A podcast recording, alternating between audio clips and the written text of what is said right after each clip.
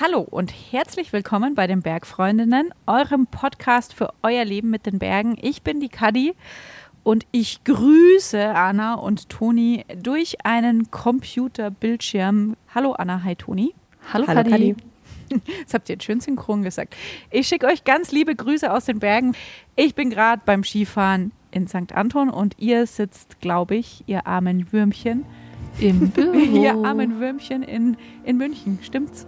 Da hast du ganz recht. Ich gucke auch ein bisschen positiv neidvoll durch meine Kamera auf deinen fremden Hintergrund. Aber ähm, ich habe es mir gemütlich auf meiner Couch gemacht. Das ist auch nicht so schlecht. Auch schön.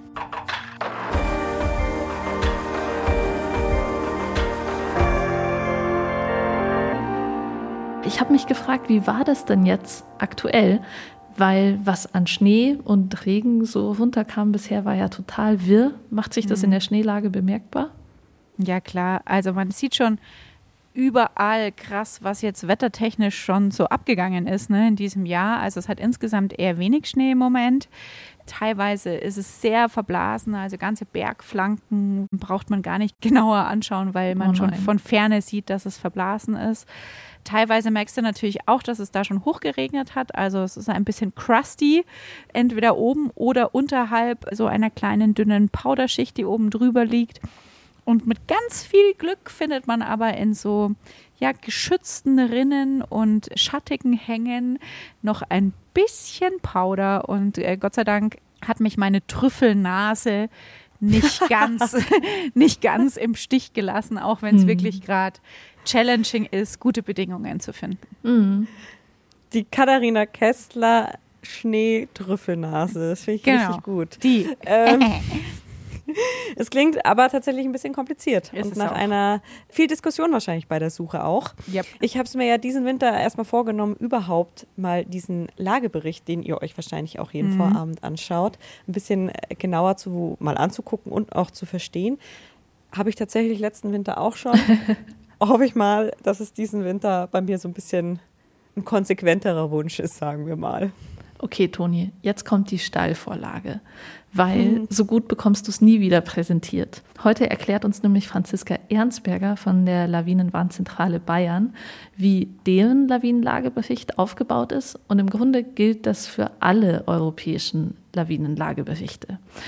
Sie macht zusammen mit drei KollegInnen im Wechsel jeden Tag die Arbeit, die Daten von 20 eigenen Messstationen und von 350 Ehrenamtlichen, die im Bayerischen Alpenraum verteilt Schneehöhen messen und beobachten, zusammen mit den Infos vom Deutschen Wetterwarndienst zu, ja, diesem Bericht zu verweben. Den findet ihr natürlich in den Shownotes verlinkt und jetzt hier im Podcast gibt es die Insights dazu.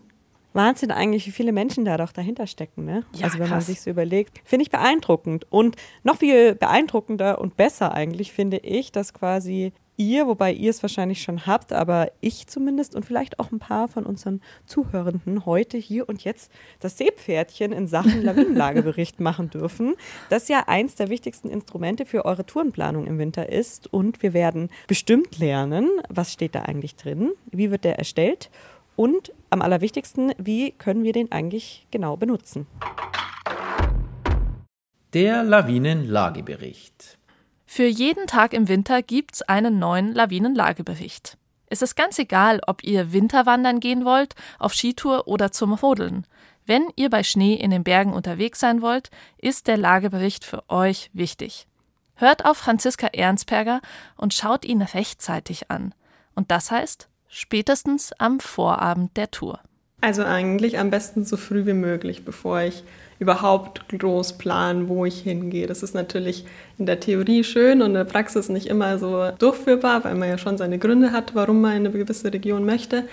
Aber ich sollte mir den Lagebericht dann quasi zur Planung anschauen. Also wir geben den ja um 18 Uhr am Vortag schon raus, genau deswegen, dass man dann abends auch Zeit hat, eventuell nochmal umzuplanen oder sich zu überlegen und eine Tour rauszusuchen, die für den Lagebericht auch angemessen ist und dann wahrscheinlich auch gut durchführbar ist. Woraus der Lagebericht besteht. Ob jetzt in einer App, auf der Website oder als PDF. Der Lagebericht besteht immer aus den gleichen Bestandteilen. Ganz oben die Karte mit Bayerns Alpenregionen von den Allgäuer bis zu den Berchtesgadener Alpen. Darin sind, auf den ersten Blick ersichtlich, die Gefahrenstufen für die einzelnen Regionen farblich markiert. Rechts daneben gibt es eine Reihe von Symbolen, die die konkreten Lawinenprobleme, die Himmelsrichtungen und auch die Höhenlagen angeben.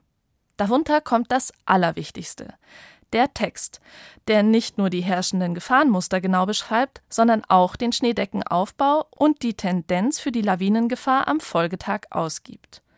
Will ich die Lage wirklich verstehen, gehört das alles von Alpha bis Omega mit dazu. Und nicht nur ein schneller Blick auf die Warnstufe. Trotzdem fangen wir jetzt mal mit der an. Die Lawinenwarnstufen. Die fünf Lawinenwarnstufen sind für Europa einheitlich festgelegt, wobei bei Stufe 1 das geringste und bei Stufe 5 das größte Risiko herrscht.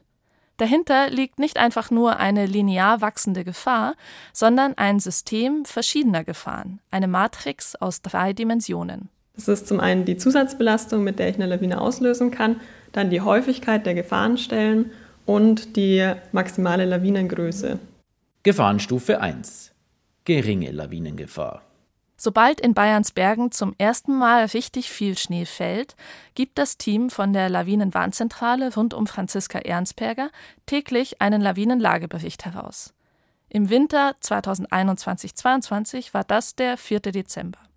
Ein gewisses Lawinenrisiko herrscht seither eigentlich immer, sagt Franziska Ernstberger, sogar bei Warnstufe 1 wichtig, dass man weiß, dass es trotzdem die erste von fünf Stufen ist und dass eine geringe Lawinengefahr nicht bedeutet, dass es keine Lawinengefahr gibt. Das ist die Natur, also meistens also Situationen, in denen wirklich gar nichts passieren kann, sind selten. Und wie der Name sagt, sie ist schon eher gering. Es geht meistens nur um kleine Lawinen, die ich als Einzelner auslösen kann oder vielleicht auch mal mit der Gruppe gemeinsam eine mittlere Lawine. Und da ist aber dann meistens eigentlich bei der geringen Lawinengefahr die Absturzgefahr größer. Die sollte man aber auf jeden Fall auch beachten, weil gerade wenn es harte Oberflächen sind und mir zieht so mit so einem Schwupps die Beine weg und ich bin im absturzgefährdeten Gelände, kann das für mich auch ganz schön schlecht ausgehen. Kleine Lawine, das klingt etwas harmlos, doch auch die kann schon eine Länge von bis zu 50 Metern haben und 100 Kubikmeter Schnee fassen. Gefahrenstufe 2. Mäßige Lawinengefahr. Da können auch mal große Lawinen dabei sein, das dann aber meistens nur mit großer Zusatzbelastung. Was aber wichtig ist, ist, dass nicht nur bei einem Dreier ich als einzelne Lawinen auslösen kann, sondern auch schon bei einem Zweier, wenn ich dann nur mittlere Lawinengrößen habe. Genau. Und ab dem Zweier ist eigentlich auch schon sinnvoll, dass man so Maßnahmen trifft wie Entlastungsabstände, dass man einfach ein bisschen sein Risiko verringert. Wenn euch das mit den Entlastungsabständen nichts sagt, kein Problem. Eigentlich ist es total logisch. Lawinen gehen oftmals dann ab, wenn empfindliche Schichtungen in der Schneedecke gestört werden. Und das Ausmaß einer Störung hängt ganz stark mit dem Gewicht zusammen. Es kann sein, dass eine Einzelperson zu Fuß mehr stört als eine Einzelperson auf Ski, weil sich bei der das Gewicht auf eine größere Fläche verteilt. Genauso ist es auch mit Gruppen. Wenn alle nah hintereinander gehen, bringen sie mehr Gewicht in den Hang. Auch Stürze spielen in vielen Lawinenauslösungen eine Rolle. Wenn es uns beim Ski- oder Snowboardfahren oder auch beim Schneeschuhgehen schmeißt, spricht man von einer großen Zusatzbelastung. Dadurch können wir sogar Schwachschichten stören, die tief in der Schneedecke liegen. Gefahrenstufe 3 Erhebliche Lawinengefahr. Der Dreier ist die Gefahrenstufe, wo eigentlich auch am meisten passiert, einfach dadurch, dass sie vielleicht auch manchmal ein bisschen unterschätzt wird, weil es liegt so schön mittig zwischen 1 und 5, wobei man sagen muss, dass Stufe 5 schon wirklich eher einen Katastrophenfall beinhaltet, also die Lawinenwarnstufe 3 ist dann schon relativ hoch. Man kann dann schon oft von großen Lawinen sprechen, die man auch als Einzelner auslösen kann oder die sich auch von selbst lösen können. Man hat oft auch Fernauslösungen dabei und es treten auch häufiger schon Gefahrenzeichen auf, auf die kann man dann achten, also sowas wie Wummgeräusche oder Shooting Cracks. Und man sollte da dann eigentlich schon anfangen, so die Steilhänge, die im Lagebericht genannt werden, auf jeden Fall zu meiden. Das sollte man beim Zweier, das ist auch gut, wenn man sicher unterwegs sein will und Abstände einzuhalten und auch Hänge einzeln zu befahren, was generell auch ganz gut eigentlich ist, wenn man das macht, weil es einfach darum geht, dass man weniger Zusatzbelastung auf die Schneedecke ist und auch wenn wirklich was passieren sollte, dann ist auch nur einer verschüttet und es kann trotzdem noch im besten Fall eine Kameradenrettung stattfinden. Wummgeräusche, Shooting Cracks, große Lawinen. Klingt gruselig und ist es auch. Wer jetzt denkt, Kameradenrettung, wie geht es bitte, danke? Einfach die Shownotes checken und sich über Lawinenkurse informieren. Gefahrenstufe 4. Große Lawinengefahr. Da geht es dann um die Auslösung von großen und auch schon sehr großen Lawinen, die spontan kommen können, also als Selbstauslösung oder auch mit geringer Zusatzbelastung ausgelöst werden können. Man hat häufig Gefahrenzeichen und muss auch häufig mit Fernauslösungen rechnen. Man sollte steiles Gelände schon meiden und vor allem auch die Auslauflängen von den großen Lawinen beachten. Und wenn man da draußen unterwegs ist, dann sollte man schon wirklich sehr gut wissen, was man da tut. Das mit der Fernauslösung ist spannend, führt aber an der Stelle zu weit. Um die Komplexität der Materie nochmal zu verdeutlichen, ein Fun Fact dazu.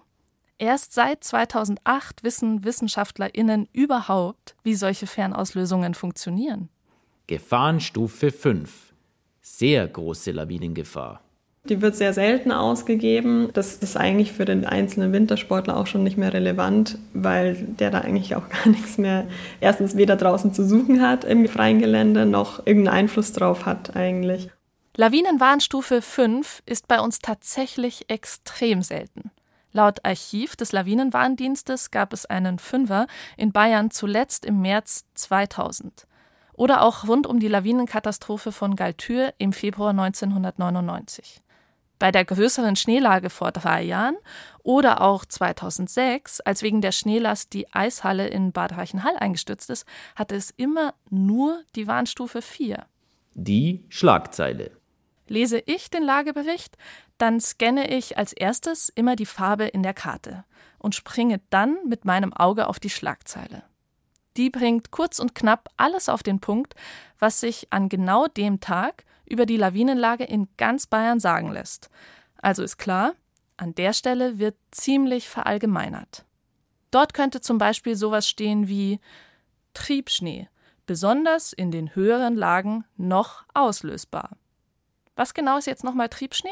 Triebschnee ist quasi der Schnee, der vom Wind verfrachtet wird. Und der ist dann meistens ein bisschen gebunden und liegt in den Lehhängen drinnen. Ich kann das ganz gut auch oft sehen draußen, weil ich Windzeichen sehe, sowas wie Winddünung oder vielleicht auch Wächten.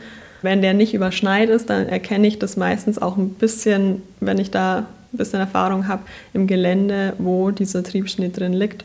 Und da sollte ich dann am besten nicht unbedingt reinfahren. Und wenn der besagte Triebschnee schon überschneit ist, dann hilft mir nur der Lagebericht. Und den muss ich verstehen, wie auch diese ganzen Wörter, die hier vorkommen. Wächten, sagt Franziska.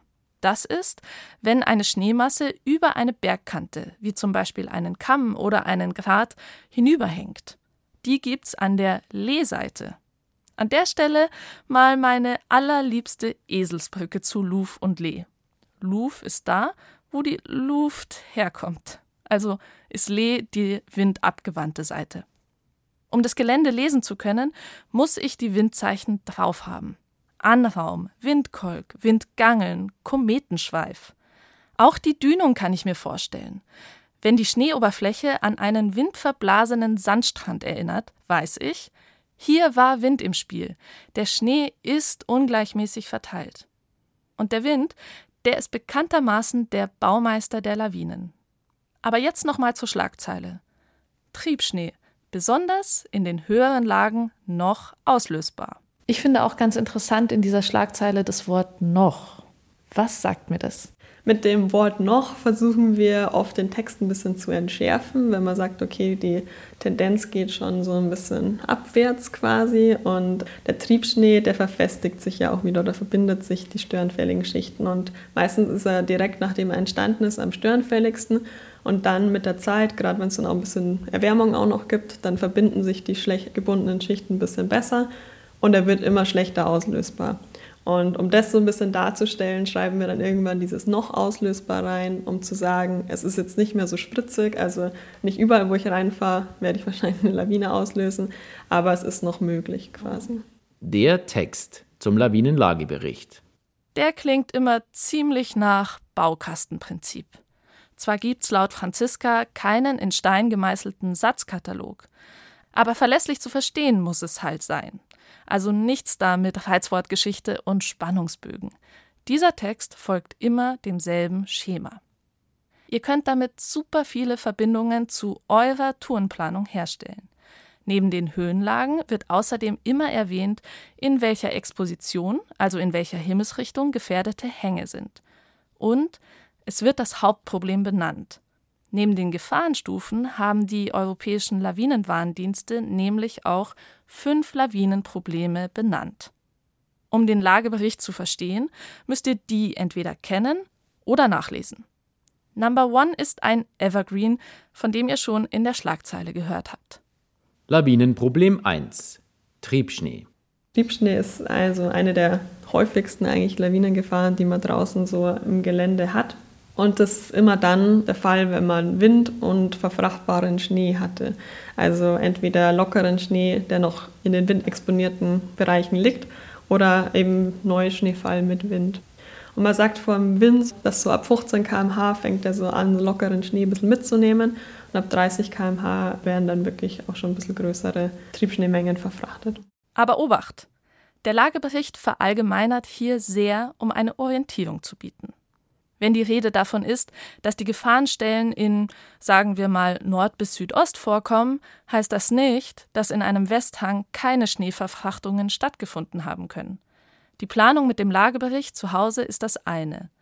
Damit suche ich mir ein Gebiet oder eine Tour heraus. Das andere ist die Beurteilung vor Ort im Gelände. Also schaut draußen am Berg in 360 Grad nach Windzeichen. Vor allem dann, wenn Triebschnee als Hauptproblem für den jeweiligen Tag ausgegeben ist. Lawinenproblem 2 Gleitschnee. Beim Gleitschnee, das ist ganz interessant, da geht es eigentlich darum, dass die Schneedecke bis zum Boden hin nass ist. Das kann entweder sein, dass die Wärme aus dem Boden unten die Schneedecke ein bisschen anschmilzt oder dass Wärmeeintrag und Wassereintrag von oben kommt durch Sonne oder Regen oder Erwärmung. Und dann kann die Schneedecke auf sehr glatten und steilen Hängen ins Rutschen kommen. Das kann ich ganz gut sehen, wenn so Gleitschneerisse aufgehen. Das sieht man ganz häufig draußen, besonders im Frühjahr. Das sind dann diese Fischmäuler. Und die geben mir auch ein bisschen Hinweise darauf, wo meine Gefahrenstellen sind. Also zum einen kann ich vielleicht auch sogar auf meine Erfahrung vom Sommer wissen, wo jetzt steile Wiesenhänge sind, wo ich das vielleicht ein bisschen meide. Und auch ein bisschen auf diese Gleitschneerisse aufpassen. Unter denen sollte ich mich nicht aufhalten. Weiter geht's mit den schönen neuen Worten. Ein Fischmaul ist ein Riss in der Schneedecke, der den Boden unterm Schnee zu sehen gibt und von links nach rechts geht. Oft so ein bisschen nach unten gekrümmt. Oft schaut's auch aus, als würde die Schneemasse unterhalb des Fischmauls sich schon in so Fältchen stauen. Lieber weg da und weiter zum nächsten Lawinenproblem, das eigentlich verheißungsvoll klingt. Lawinenproblem 3 Neuschnee. Was es noch gibt, ist zum Beispiel das Neuschneeproblem. Das wird immer dann ausgegeben, wie es der Name schon sagt, wenn es viel Neuschnee gibt. Der Neuschnee ist immer eine Zusatzbelastung auf die aktuelle Schneedecke und gerade wenn es da an der Oberfläche zum Beispiel eine schwache Schicht gibt, wie Oberflächenreif oder aufgebaute Kristalle, dann kann der Neuschnee auf dem älteren Schnee abgehen oder eben auch einfach sich als Lockerschneelawine von selbst lösen. Und da ist auch schon, jetzt gerade habe ich gesagt, von selbst lösen, oft das Thema von Selbstauslösungen. Und auf die sollte ich dann auch achten, dass nicht nur ich quasi derjenige bin, der eine Lawine eventuell auslösen kann, sondern dass die mich auch irgendwo erwischen kann, wenn ich unterwegs bin unterm steilen Gelände, vielleicht, dass dann was von oben runterkommen kann. Und das Neuschneeproblem, das ist ein bisschen fies, weil genau dann ist es meistens am schlimmsten oder am stärksten, wenn das erste Mal die Sonne rauskommt nach dem Neuschneefall. Und das ist eigentlich auch dann, wenn man gern unterwegs ist draußen. Da sollte ich aber auf jeden Fall ein bisschen aufpassen, ein paar Tage und geht dann auch langsam zurück. Fies ist am Neuschneeproblem auch noch, dass es ganz flächig auftritt. Es gibt also kaum Möglichkeiten, dieses Problem zu umgehen. Für Tage mit deutlichem Neuschneeproblem gilt es also, Sonne und Schnee lieber in flacheren Gefilden zu genießen. Apropos flach. Wenn auch vieles in der Lawinenwelt nicht ganz konkret gesagt werden kann, ist eine konkrete Zahl super wichtig. Bei den Lawinen ist es insgesamt so, dass relativ wenig sicher ist, aber eine Zahl ist relativ gut erforscht, das sind diese 30 Grad. Es kann schon mal sein, dass drunter eine Lawine abgeht, aber in der Regel brauche ich ein steileres Gelände als 30 Grad für einen Lawinenabgang. Das heißt aber nicht, dass ich immer sicher bin, wenn ich drunter bin, weil da ich natürlich auch gerade bei Selbstauslösungen größeren auch meinen Einzugsbereich um mich herum beachten muss. Das heißt, die 30 Grad Hangneigung gelten nicht nur für den Platz, an dem ich stehe, sondern für den steilsten Punkt im Hang. Mit dem bloßen Auge ist das kaum abzuschätzen. Für eine grobe Peilung hilft die Wasserwaage-App. Skistock auf den Schnee legen, Handy drauf, Neigung ablesen. Außerdem weisen moderne Touren-Apps die Hangneigung auf ihren Karten farblich aus. Das hilft bei der Planung zu Hause. Lawinenproblem 4. Altschnee. Der Altschnee, der ist auch ein bisschen tricky manchmal, weil man den von außen schlecht erkennen kann. Also wie der Name schon sagt, da ist eine schwache Schicht im Altschnee drinnen. Die liegt häufig ein bisschen tiefer, entweder in der Mitte Schneedecke oder oft auch bodennah. Und die besteht auch relativ lang, also die ist sehr langlebig. Und ich sollte, wenn das Altschneeproblem ausgegeben ist, mich eher ein bisschen defensiver verhalten, weil das oft dann dadurch, dass die Schwachschichten auch tief liegen, zu größeren Lawinen kommen kann. Und ich kann es eigentlich nur ganz gut erkennen, indem ich mal einen Blick in die Schneedecke werfe. Also einfach mal reingrab und dann suche, ob es eine schwache Schicht im Altschnee gibt. Das ist was ganz Markantes, was dann vor allem im Hochgebirge auch relevant ist, ist, dass man das bodennah sehr massiv hat. Also wenn man dann runtergräbt und da grieselt einem schon alles entgegen raus, dann weiß man schon mal, dass da eine schwache Schicht drin ist. Und ja, besonders auslösen kann man das Ganze dann an Stellen mit wenig Schnee oder in Übergangsbereichen von viel zu wenig Schnee. Einfach dadurch, weil dann diese tiefliegende Schwachschicht näher bei mir ist und ich die dann als Skifahrer oder Wintersportler auch wirklich erreichen kann. Jetzt sind wir dort angelangt, wo ich, Bergfreundin Anna, immer und immer wieder ans Ende meiner Vorstellungskraft gelange. Da liegen also hunderte Kilo Schnee aufeinander und doch kann sich eine Schicht weit unten, die schon mal gesetzt war, wieder in einen lockeren, grieseligen Zustand zurückverwandeln? Und die kann alles drüber abrutschen lassen wie ein Kugellager? Franziska nennt's tricky, ich nenn's wild. Egal. Ich merke mir, beim Altschneeproblem ist defensive Planung das Gebot der Stunde. Lawinenproblem 5. Nassschnee. Ja, beim Nassschneeproblem, das wird meistens im Frühjahr ausgegeben. Das hatten wir aber dieses Jahr auch schon ganz markant nach Weihnachten mit dem vielen Regen und der Erwärmung. Und da gibt es auch so ein bisschen eine Zweiteilung. Also entweder ich habe ich das durch Regen, dann habe ich es in allen Expositionen oder durch die Sonneneinstrahlung an dann hauptsächlich in den Sonnenbeschienen hängen und mit Tagesverlauf.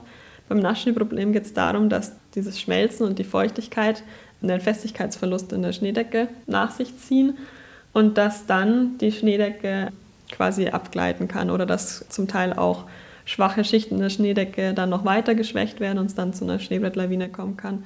Genau, und beim Nassschnee, in den meisten Fällen sind es Selbstauslösungen. Das heißt, hier sollte ich wirklich auch wieder ein bisschen schauen, was um mich rum ist. Gerade wenn ich unter so felsigem Steigelände bin, dann muss ich da aufpassen. Und im Frühjahr wenn das in der Nacht wieder durchgefriert, besonders bei klaren Strahlungsnächten, da bin ich dann am besten in der Früh unterwegs, wo die Einsinktiefen noch nicht so tief sind. Das ist auch was, wo man ein bisschen darauf achten kann beim Nassschnee, wenn ich draußen unterwegs bin. Solange ich noch gut auf einer festen Schneedecke stehe, ist eigentlich normalerweise alles noch im grünen Bereich. Und wenn dann anfangen, immer weiter einzusinken in die Schneedecke, dann wird die weich und kann dann eben auch als Nassschnee abgehen. Wenn also das Nassschneeproblem ausgegeben ist, wird die Uhrzeit immer wichtiger. Der frühe Vogel fängt den Wurm angeblich ja sowieso, bei diesen Lawinenbedingungen aber erst recht. Die Schwachschicht.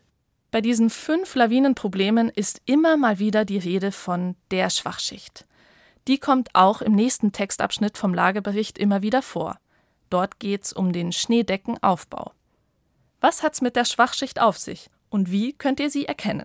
Das ist eigentlich so, wie der Name schon sagt, eine Schwachschicht ist einfach eine schwache Schicht in der Schneedecke. Also die ist schwächer als die umliegenden Schichten und kann dann kollabieren und dadurch kann dann eine Lawine abgehen. Und dieses schwächer als die umliegenden Schichten, das kann man zum Beispiel ganz gut mit der Härte sehen. Also wenn ich im Schneedecke aufgrabe und ich habe dann eine Schicht, die ganz gut gebunden ist und ein bisschen fester ist, in vielleicht, sagen wir mal, den ersten 20 Zentimetern und dann drunter eine Schicht mit so 2, 3 Zentimetern, die ganz weich ist und locker und dann habe ich wieder eine festere Schicht. Dann ist das quasi die Schicht, wenn es zu einer Lawinenauslösung kommt, die dann kollabiert. So eine Schwachschicht muss überhaupt nicht dick sein, um zum Problem zu werden.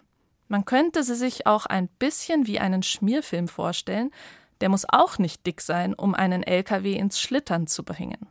Also, manchmal langt schon ein eingeschneiter Oberflächenreif oder auch diese ominöse aufbauende Umwandlung. Die aufbauende, was? Ja, die aufbauende Umwandlung ist eigentlich ein Typ von den drei Umwandlungen, die bei einer Schneedecke so stattfinden können. Also der Schnee, der fällt und dann am Boden und auf der Schneedecke liegen bleibt, der bleibt nicht einfach so, sondern der verändert sich immer weiter. Und da gibt es verschiedene Typen eben und einer davon ist die aufbauende Umwandlung. Bei der aufbauenden Umwandlung ist ganz wichtig, dass die immer nur dann stattfindet, wenn ich einen Temperaturgradienten habe, also unterschiedliche Temperaturen in meiner Schneedecke.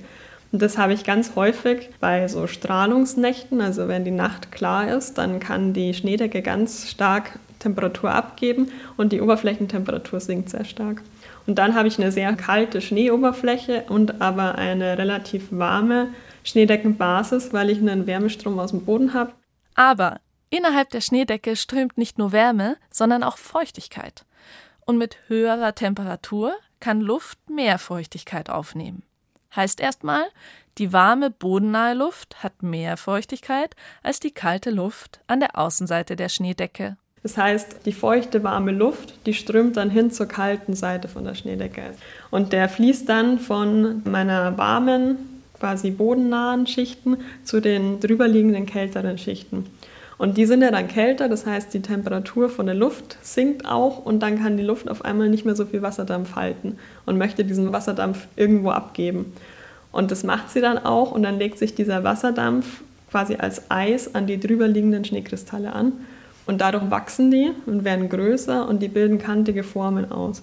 Und diese kantigen Formen, die haben ganz wenig Bindung untereinander. Und da haben wir jetzt wieder diese bindungslose, weiche Schicht, die dann als Schwachschicht wirken kann. Und es kann auch schon reichen, wenn das ein paar Stunden sind. Also je größer dieser Temperaturgradient ist, desto stärker ist meine aufbauende Umwandlung. Und das kann eben dann schon sein, dass das über Nacht, wenn es mal kurz aufklart, schon der Fall ist. Wer jetzt wie ich erstmal denkt, super, diese kleinen Schneekristalle kriegen da ihre Ärmchen und hackeln sich mit denen ein und sind ein Spitzenteam und lassen sich nie wieder los. Falsch gedacht. Das kann zur 1a Schwachschicht werden. Aber dieses Phänomen, dass sich ein Schnee von der einen in die andere Art hin und her verwandelt, das kann auch Vorteile haben. Also der Schnee bleibt nicht so, wie er ist. Der kann sich eigentlich in alle Richtungen wieder ändern, außer neuer Schnee kann er nicht mehr werden. Aber das Phänomen, das sieht man auch öfter mal im Hochgebirge oder das gibt es bei uns auch ab und zu mal, dass wenn man so eine Periode hat im Hochwinter, wo es ganz kalt ist, dass dann schon ein bisschen gebundener Schnee gerade in den Schattenhängen auf einmal wieder wie so pulverig wird. Also er wird wieder ganz locker und man kann ihn wieder super fahren. Das ist dann auch die aufbauende Umwandlung, wo quasi diese Bindungen wieder verloren gehen von dem schon gebundenen Schnee. Der Schnee verwandelt sich aber natürlich nicht nur zum lockeren, sondern auch zum festeren. Es gibt entsprechend auch die abbauende Umwandlung und andere Phänomene. Alles verändert sich laufend. Deswegen gibt der Lagebericht auch immer noch etwas an. Die Tendenz. Das mit der Tendenz ist dann wichtig, wenn ich länger als einen Tag unterwegs sein möchte und vielleicht nicht sicher mit Datenempfang rechnen kann. Also ich sollte mir auf jeden Fall den Lagebericht durchlesen und schauen, wie ist die Situation jetzt oder wie sollte sie am nächsten Tag ungefähr sein, worauf ich mich so vorbereiten sollte. Und dann auch die Tendenz anschauen. Da beschreiben wir so grob rein, wie sich es entwickelt, ob es ansteigt, die Lawinengefahr oder nicht. Das hängt aber natürlich immer stark von der Wetterprognose ab, die wir zu diesem Tag haben. Also wenn sich das Wetter ändert, dann ändert sich natürlich auch die Prognose für die Lawinengefahr. Und wenn ich dann keinen Empfang habe und ich bin unterwegs, dann sollte ich mir bewusst sein, dass ich wirklich wissen sollte, was ich tue und dass ich auch eigenständig draußen die Lawinenlage einschätzen kann und auch meine Einzelhänge sicher beurteilen kann. Also ich sollte da schon ein bisschen erfahrener sein und ein bisschen mehr Wissen haben, dass ich das auch dann ganz eigenständig für mich entscheiden kann. Wissen ist Macht. Dieses Level zu erreichen, das sollte Ziel und Ansporn aller WintersportlerInnen im freien Gelände sein. dass ich Einzelhänge sicher beurteilen kann und Windzeichen korrekt lesen, dass ich Schneeprofile graben und verstehen und dann auch noch auf meine Tourenplanung übertragen kann. Und hier gilt erstmal, viel hilft viel. Alle alpinen Verbände bieten Kurse rund um Lawinen an, private Ski- und Bergschulen auch. Und wichtig ist auch, besprecht vor Ort mit euren TourenpartnerInnen, was ihr seht, was ihr wahrnehmt. Macht den Abgleich zwischen Lagebericht und Situation vor Ort. Aktiv und immer wieder, sagt Franziska Ernstberger. Was ich auch immer noch ganz wichtig finde, ist einfach öfter auch mal selber in die Schneedecke schauen und sich zu überlegen, was ist da eigentlich passiert in der Schneedecke und passt es mit dem zusammen, was ich mir gedacht habe. Und wenn nicht, dann sollte ich vielleicht überlegen, was da jetzt anders war. Und darüber, einfach, dass ich mich damit beschäftige, kann ich schon auch sehr viel ja, Erfahrung gewinnen und auch Wissen. Ihr merkt also, mit der Lagebericht Lektüre ist es nicht getan. Um den wirklich zu verstehen, braucht es viel mehr als diese Podcast-Folge hier. Aber irgendwo fängt man immer an. Jedes Schnipsel Wissen ist wertvoll, erst recht, wenn es vielleicht der allererste Wissensschnipsel ist. So Leute, alle Klarheiten beseitigt? Also ich habe mich ja mit dem Thema Lawinenlagebericht schon relativ viel auseinandergesetzt und ich muss gestehen, etwas ziemlich Grundsätzliches ist mir jetzt noch mal klarer geworden, als oh. es mir war nämlich, dass die Lawinenwarnstufe nicht nur eine höhere Wahrscheinlichkeit für eine Lawine bedeutet, sondern auch, ähm, dass es auch bedeutet, dass eben die Lawinen an sich größer werden. Also das heißt, ah. fünf bedeutet auch größere Lawinen. Ah. Das hat die mhm. Franziska ja immer ziemlich klar so gesagt. Dachte ich, ja. ach so, ja, stimmt. Mhm. Für mich war es halt immer nur eine höhere Wahrscheinlichkeit. Und mhm. wie groß die Lawine ist, war mir dann auch schon fast wurscht. Was natürlich Quatsch ist, ne? Weil mhm. ein kleines mhm. Schneebrett kannst du vielleicht besser handeln als eine, ja, als eine riesige Lawine. Also das, das ist mir nochmal so in meinen Kopf gegangen. Und dann so ein bisschen, worüber ich auch nochmal nachgedacht habe, ist so ein Thema, ich muss ganz ehrlich sagen, ich weiß nicht, Anna, vielleicht kennst du diese Situation, du stehst an einem Hang und du weißt, okay, der passt eigentlich, aber du bist der Erste, der reinfährt. Und ja, es könnte, ich meine, es könnte immer, ne, es könnte schon was gehen.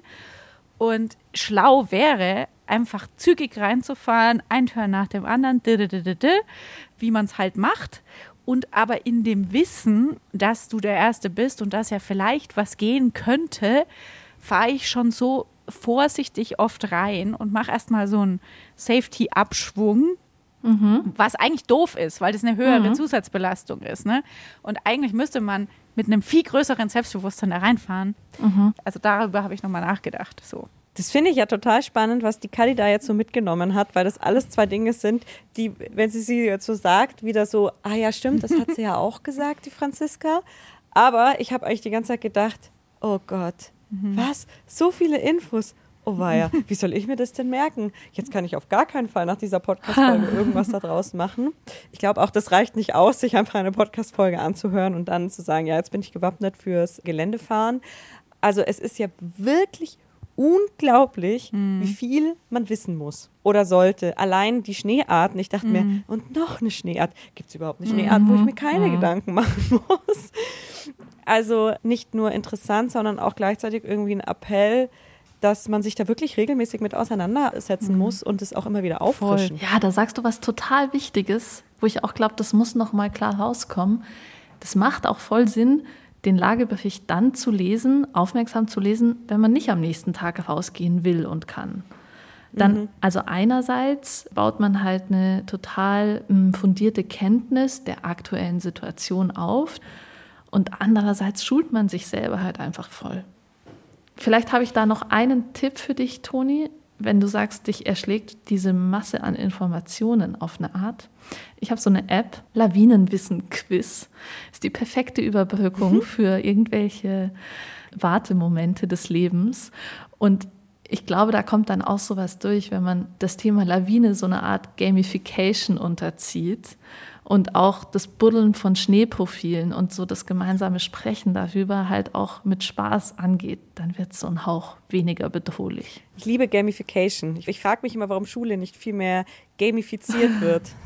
Nur noch Quizzes. Sehr guter Tipp. Vielen Dank. Ähm, wir sind aber noch lange nicht am Ende mit dem Thema Lawine und ich denke, man kann sich, wie du gerade schon gesagt hast, gar nicht genug eigentlich damit auseinandersetzen, wenn man im Winter gerne in die Berge gehen würde oder es vorhat oder ja, einfach gerne in die Berge geht. Nächste Woche steht bei uns wieder die Interviewfolge an und da haben wir eine Gästin, die sich wahrscheinlich schon sehr viele Jahre mit dem Thema intensiv auseinandersetzt, nämlich die Eva Walkner. Die ist ehemalige Freeride-Weltmeisterin und hat auch den ein oder anderen Freeride-Film schon gedreht und wird mir ein paar Dinge dazu erzählen. Und ich habe auch einige Fragen im Gepäck. Ihr könnt uns natürlich auch eure Fragen an Sie oder grundsätzlich Feedback schicken zum Podcast. Die Nummer ist wie immer die 0151 12 19 4 mal die 5. Eine E-Mail-Adresse haben wir auch, bergfreundinnen.bayern2.de und auf Insta findet ihr uns auch. Da bleibt mir eigentlich nur noch Tschüss zu sagen. ja, husch husch, zurück in Skiurlaub. Husch husch. Ab husch, in den Urlaubsfeierabend. Fondue essen oder so. Nee, Spaghetti Carbonara gibt's. Wir müssen ein bisschen nachladen. Na dann. Äh, ja, ich wünsche euch noch einen schönen Abend und ich freue mich schon voll auf das Interview mit der Eva und bis nächste Woche. Macht's gut. Tschüss. Bis nächste Woche.